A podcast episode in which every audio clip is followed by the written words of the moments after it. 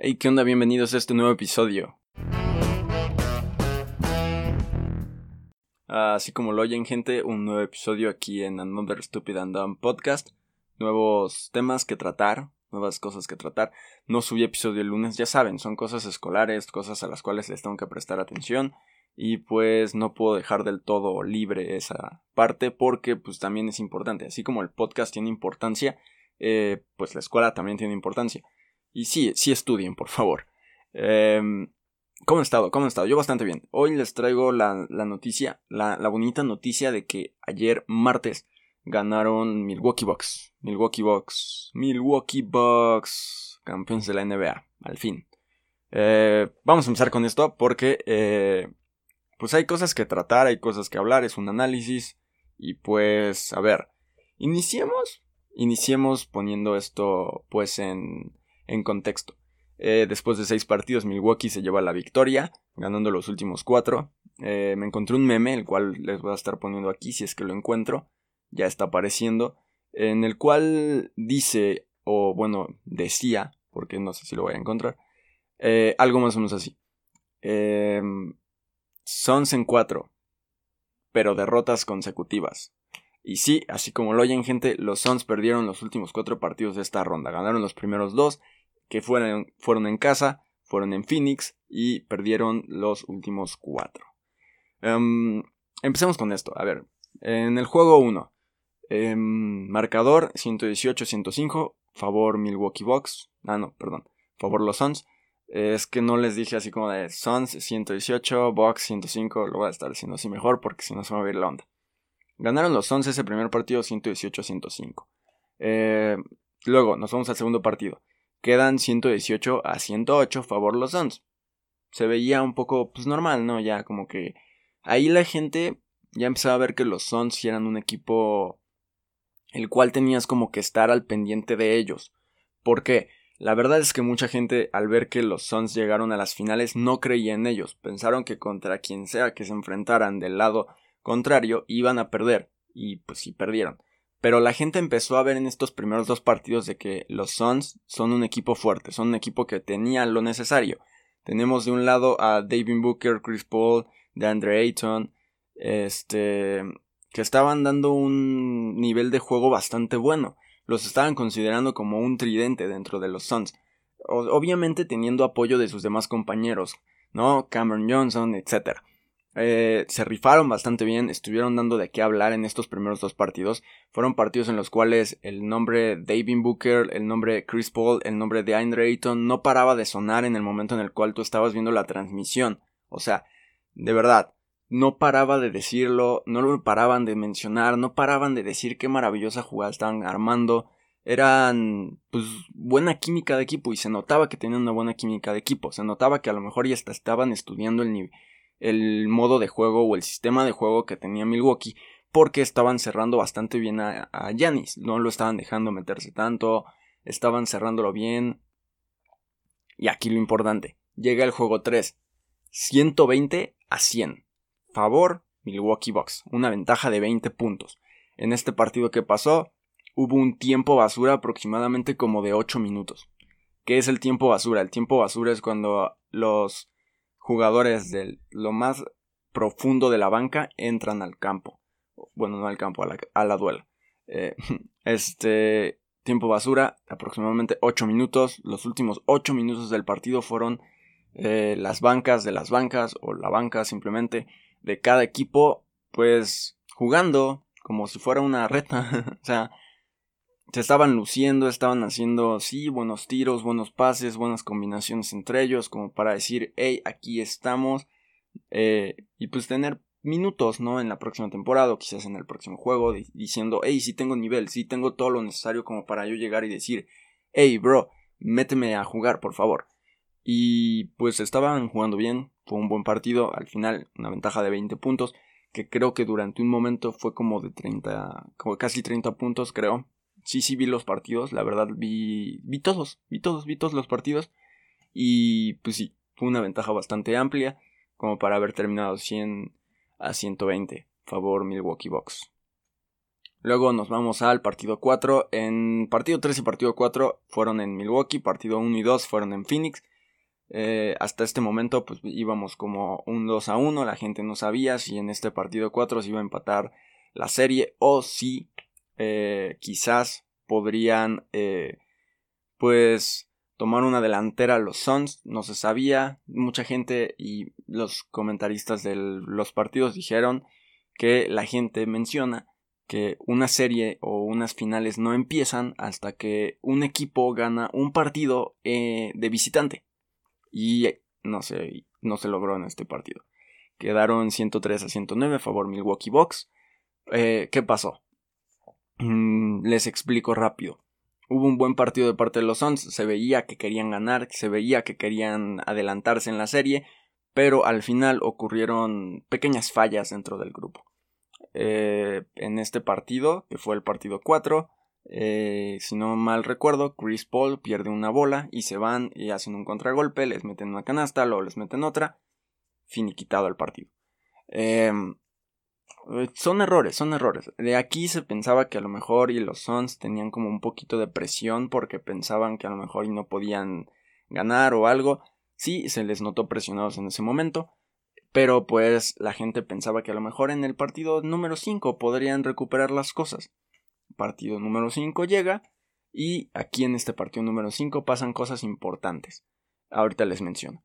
El partido en el marcador quedó 123 a 119 favor Milwaukee Bucks. Em, ¿Qué pasó en este partido?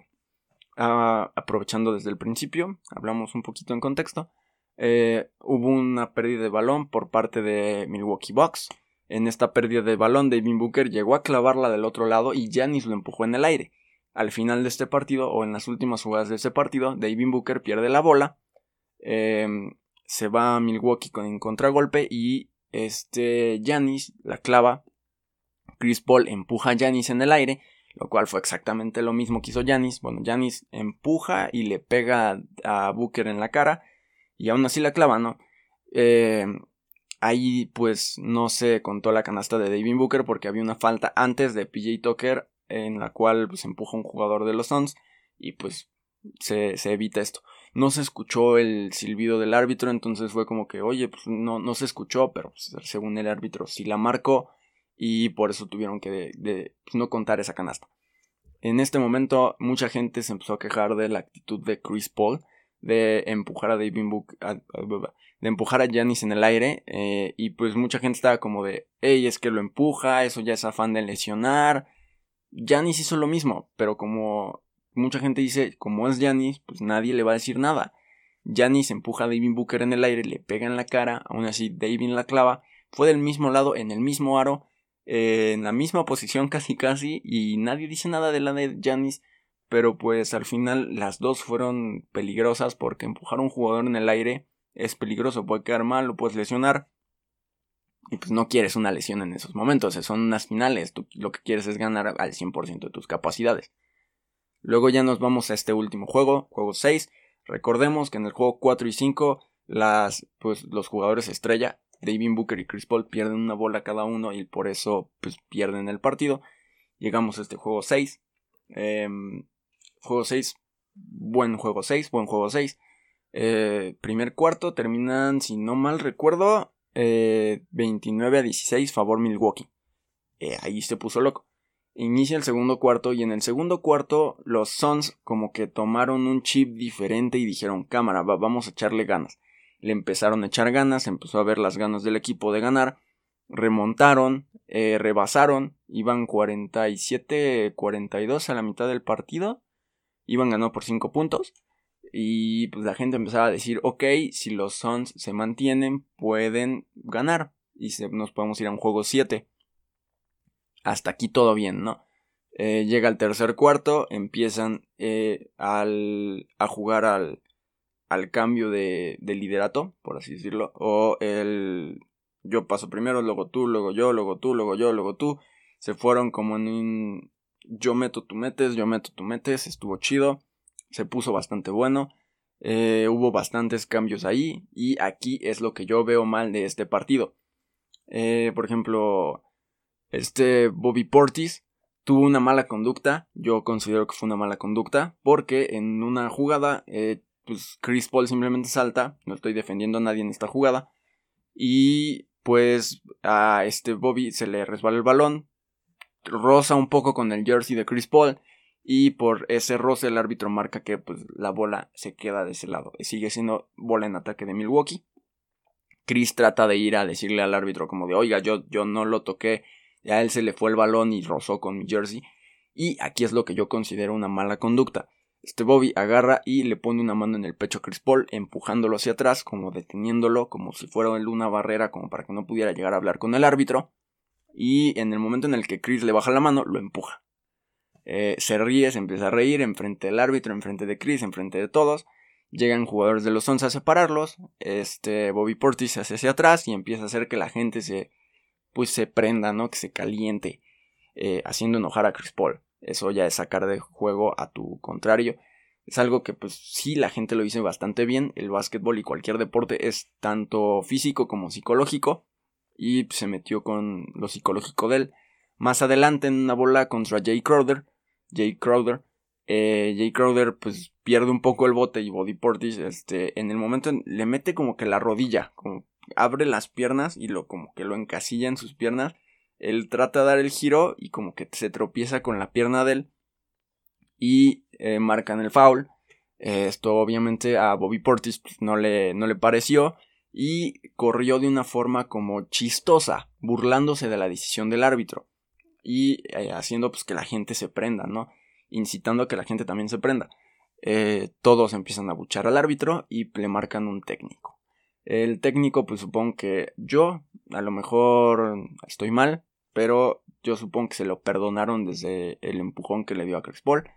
Em, porque fue, fue, pues, no sé, o sea, Chris iba a hablar con el árbitro, no se iba a meter con él, pero él quiso frenarlo, lo empuja y pues así.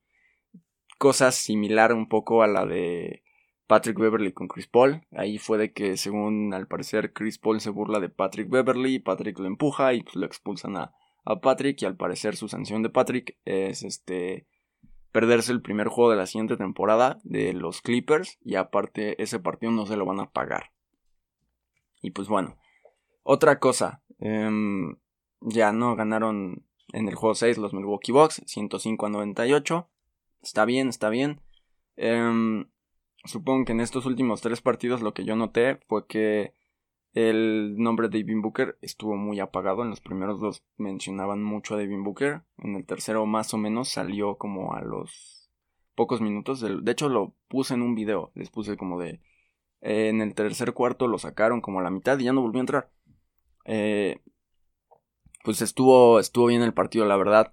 Otra cosa que noté fue que los Suns perdieron por errores, errores propios. Trataron de buscar fouls, Trataron de buscar tiros muy forzados. Eh, no quisieron asegurar tanto las canastas. Querían acercarse a base de triples, que está bien, pero pues, hay que meter los triples. Y pues ahí está, mucha gente los estaba como nombrando como un equipo autodestructivo.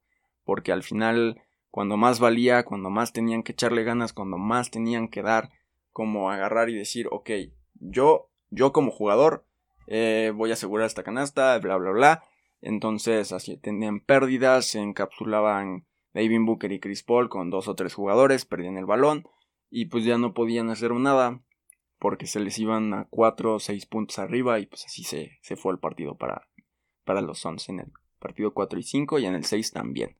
Hubo muchas pérdidas al final. Y de parte de los Bucks, felicidades a los Bucks, ganaron su segundo campeonato después de 50 años. Vean, y ustedes quejándose de, muchas cosas. Pero vean, eh, lo lograron. Giannis cumplió lo que. Pues el reto que le puso Kobe Bryant hace dos, hace dos años, en 2019. En el cual Giannis gana su MVP. Y este. Kobe tuitea. Eh, felicidades, ahora gana un campeonato. Y lo logró. Ya ganó un campeonato. Creo que se pone en una lista en la cual gana el MVP de temporada. Por lo que ayer escuché, fue MVP de temporada, mejor defensivo del año y más aparte el campeonato. Y MVP de finales, creo. No, fue MVP de finales. Sí, fue MVP de finales. las finales, eh, finales de conferencia y mejor defensivo del año. Se ganó bastantes títulos en este partido. se llevó bastantes cosas. Estuvo bastante bien. Mm, la verdad no hay que menospreciar el, el, pues, el camino que tuvieron ambos equipos. Por ejemplo, si vemos el récord que tuvieron los dos equipos por los Bucks, en la ronda 1 quedaron 4-0 contra el Miami Heat. en la ronda 2 quedaron 4-3 contra los Brooklyn Nets. Y en la ronda 3 quedaron 4-2 contra Atlanta Hawks. de parte de los Suns, en su primera ronda 4-2 contra los Lakers. En su segunda ronda 4-0 contra Denver. Y en su tercera ronda quedaron 4 a 2 contra los Clippers. Ahí está, ambos equipos tuvieron que enfrentarse equipos bastante fuertes, dar pues bastante de sí mismos y lo lograron, lo lograron. Enhorabuena para los Milwaukee Bucks y pues sería todo por este episodio. Este es un análisis que yo veo de de la NBA. Supongo que no va a ser un episodio como tal, simplemente lo voy simplemente lo voy a subir como análisis de NBA. Análisis NBA finales, no lo sé. Y ojalá sí hiciera el análisis de mis cosas que me piden en la escuela. Pero bueno, eh, muy buenos días, buenas tardes, buenas noches, buenas madrugadas. Espero que tengan un bonito día. Eh, o bonita noche, bonita madrugada, lo que sea la hora que nos estén escuchando. Y pues hasta pronto, nos vemos pronto con un nuevo episodio, nuevas cosas, ya saben. Entonces, nos vemos pronto. Bye.